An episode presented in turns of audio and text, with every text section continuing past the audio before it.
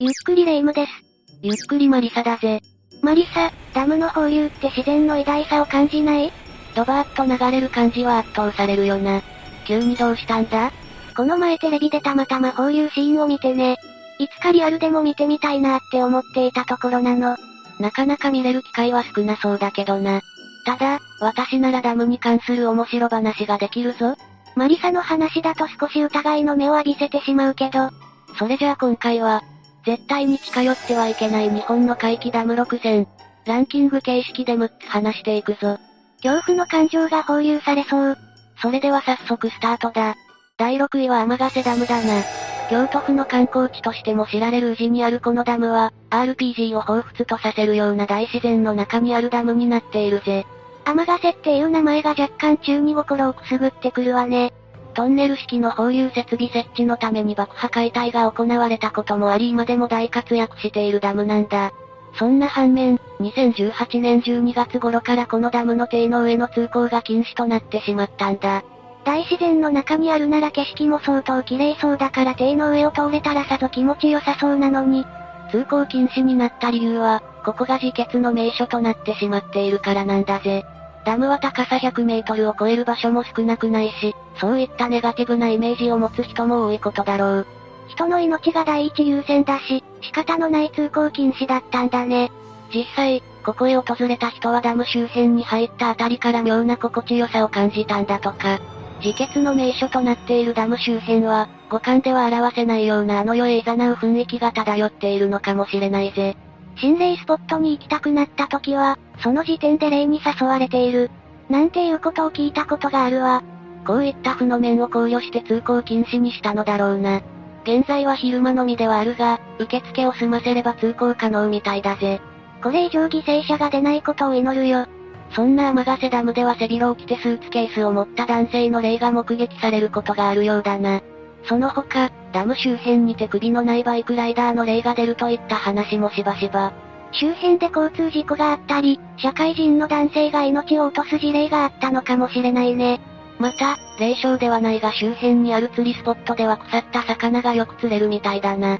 この件の因果関係はつかめないが、やはり負のオーラが集まっているのかもしれないぜ。腐った魚が釣れるところは果たして釣りスポットなの？以上が第6位の天ヶ瀬ダムとなっているぜ。私もいつか釣りをしてレベル100のコイキングを釣りたいなリゾートエリアですごい釣り竿を使うといいぞ。第5位は金山ダムだな。千葉県にあり、日中は釣りスポットとして有名な金山ダムは、1952年から1966年の14年間をかけて作られた大型のダムなんだぜ。14年って、中学校を卒業できる勢いだね。かつては金山城と呼ばれる平安時代から鎌倉時代にかけて利用された城があったが、1581年に城を治めていた人物が命を落としたことによって廃城。そんな歴史的な場所でもある地域に作られたダムとなっているな。歴史は苦手だけどお城を見るのは好きだから、一度は見てみたかったかも。さて、ここからは本題に移っていくぜ。この金山ダムが心霊スポットと噂されるようになったきっかけはメディアの影響なんだ。稲川淳二さんの手掛けた恐怖の現場にてかつて女性が手にかけられたり、若いカップルがこのダムの近くにある橋から身を投げたなどと放送されたことで霊障が噂されるようになったんだ。じゃあこの場所では女性の霊が見えたりするわけ？こういった噂が流れてからは女性の霊の目撃情報がダムだけに限らず、ダムの近くのトンネル内でも報告されているんだ。そんな中で共通していることが、女性は赤い服を着ていたということでその女性はダム周辺で命を落としてしまった女性だと見られているな。じゃあ稲川淳二さんの話した噂は本当だったのかもしれないね。その他にも、身投げした女性の恋人は1名を取り留めたとも言われていることから、男性が橋を一人で渡ると女性の手が橋の下へ誘うと掴んでくるらしいんだ。え？えだとしたらこの女性はかなり現世にというか、男性を対象に未練を持っているのかもしれないね。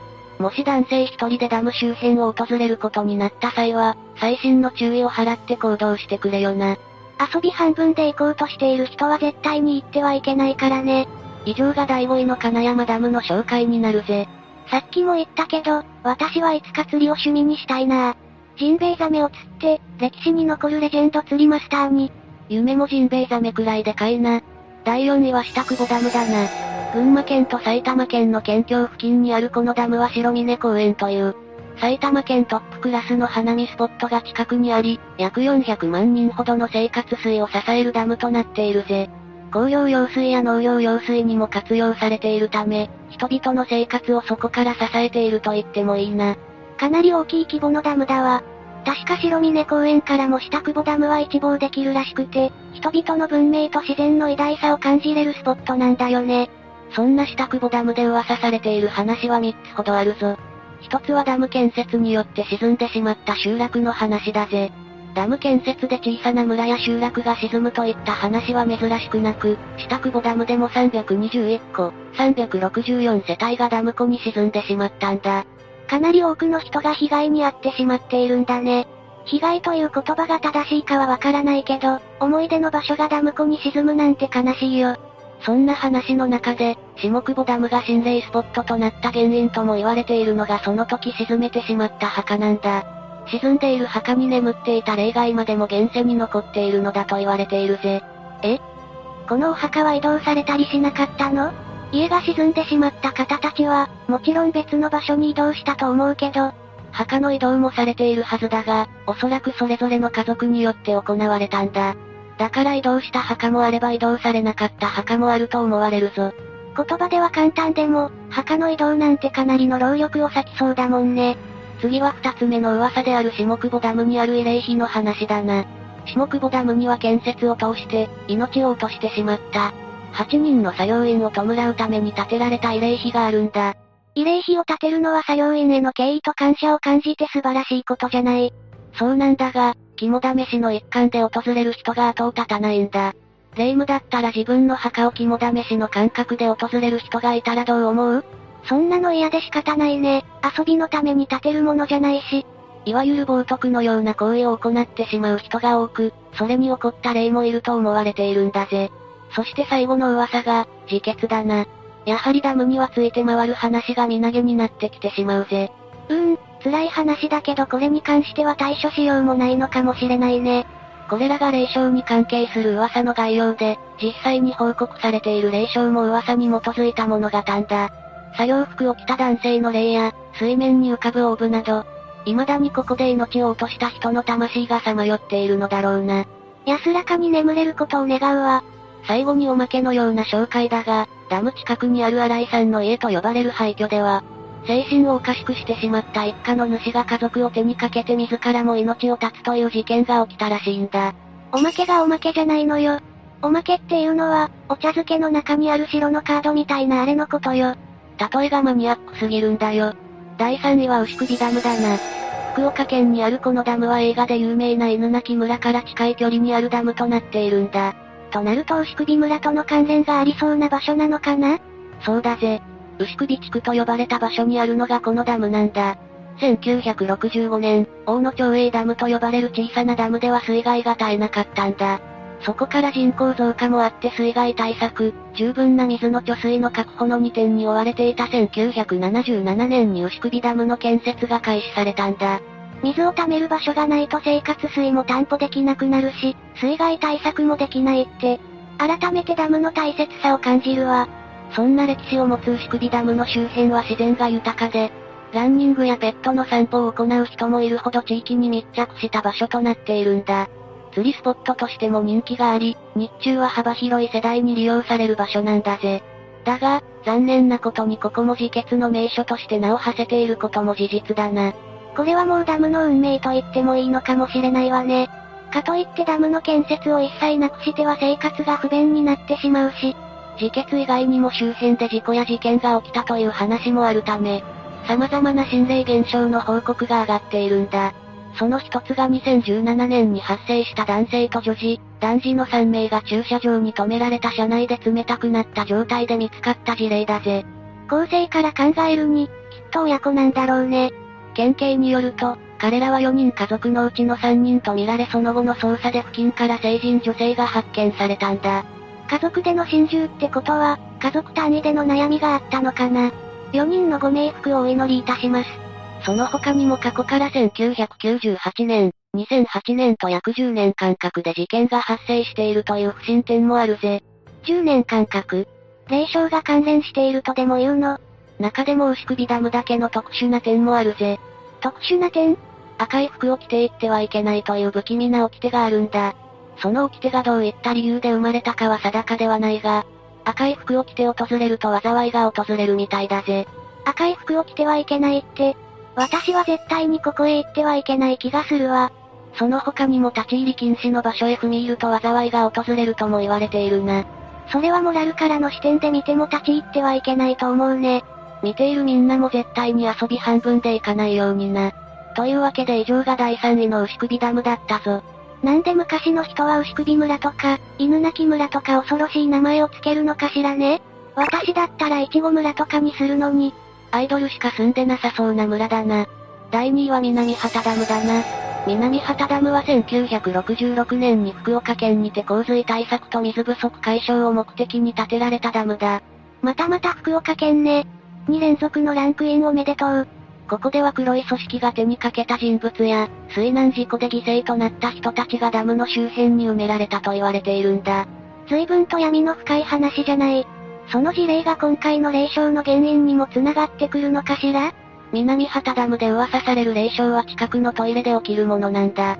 というのもこのトイレを使う際はどこかから視線を感じたり、トイレの鍵が開かなくなって閉じ込められたという噂もあるほどだぜ。うーん、さっきの話が関わっているとはそんなに感じないかな。先ほどの話とは別に一つ都市伝説があるんだ。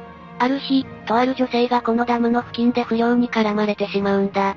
あまりの恐怖にトイレへ逃げ込んだ女性は、なんとか逃げ切ったと思いきやその不良たちに見つかってしまい、不良たちから手をかけられ、その後自ら命を絶ってしまったという話なんだ。ひどい話だわ。なんでそんなことを簡単にしようと思えるのかがわからないわね。この件が発生した後に、今回のようなトイレでの心霊現象が噂されるようになったのではと言われているぞ。様々な話が集まっている以上、どんなことが起きてもおかしくない場所なのは確かね。なんなら霊感の強い人だったら日中でも嫌な気を察知するかもしれないわ。ここを訪れる際は、好奇心だけで変なことをしないようにな。第1位は滝畑ダムだな。滝畑ダムってどんなダムなの？ここは少し特殊な場所で、大阪府内にあるこのダムはダムとその周辺にあるいくつかのトンネル。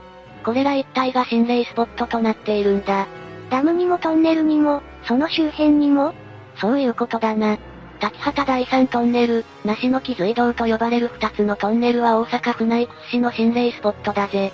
滝畑第三トンネルでは昔、お地蔵様の前に女性が埋められたという話があり、その近くにある小屋には千羽鶴が飾られているという話もあるんだぜ。お地蔵様の前に埋められたというのが不気味で仕方ないね。この件で犠牲となった女性が滝畑第三トンネルでは目撃されると言われているな。ただ、この女性の霊は少女であるとも噂されているし、そもそもこの事例は滝畑第三トンネルではなく梨の木隧道の話ではないかなど、周辺一帯が心霊スポットだからか噂が混合している部分があるんだ。どちらにせよ恐ろしい話なんだよね。続いて梨の木隧道に噂される話は交通事故で犠牲になった人の霊が、車やバイクでトンネルを通った際に窓ガラスに血の手形をつけるなどと噂されているな。中でも梨の木隧道の中で車を止めて、クラクションを鳴らすことは禁忌とされ、これをしてしまうと少女の霊がどこまでもついてくるのだとか。ええー、相当恐ろしい霊がそこにいるじゃない。これらがダムの近くにある心霊スポットだが、本題の滝畑ダムに行くには、こういった場所を通らなければたどり着くのは難しいんだ。魔王の城の前の洞窟的な感じね。一つ不可解な事件を紹介するぞ。2016年、滝畑ダムのダム湖に6人乗りのワゴン車が転落したんだ。中に乗っていた男性従業員5名は命を落とし、唯一生き残った男性は不敬に逮捕されたんだ。ダム湖に落ちたら助かる方法なんてなさそうよね。運転手の男性の解剖をすると、男性の血液から眠気症のある成分が検出され、精神安定剤を服用したのを分かった上で運転したと見られているぜ。だが、運転手の男性に精神安定剤を使わなければならないほどの持病も通院歴もなし、生き残った男性の証言でも、事故前におかしい様子はなかったことが確認されているぞ。体内から自然に眠気作用が出てくることなんてないはずよねだとしたら、まさかねここは辺り一帯が心霊スポット、それも大阪府内屈指。何があってもおかしくないとはこのことかもしれないぜ。ということで、解説は以上だ。ダムはテレビで見るだけにしておこうかしらね。安全な時間に安全に配慮しながら行けば平気だと思うけどな。私はおとなしく家で釣りスタする。それでは今回はここまでにしよう。みんなが知っているダムについてもぜひ教えてね。知っている人はコメントに書いてくれると嬉しいぞ。それでは、最後までご視聴ありがとうございました。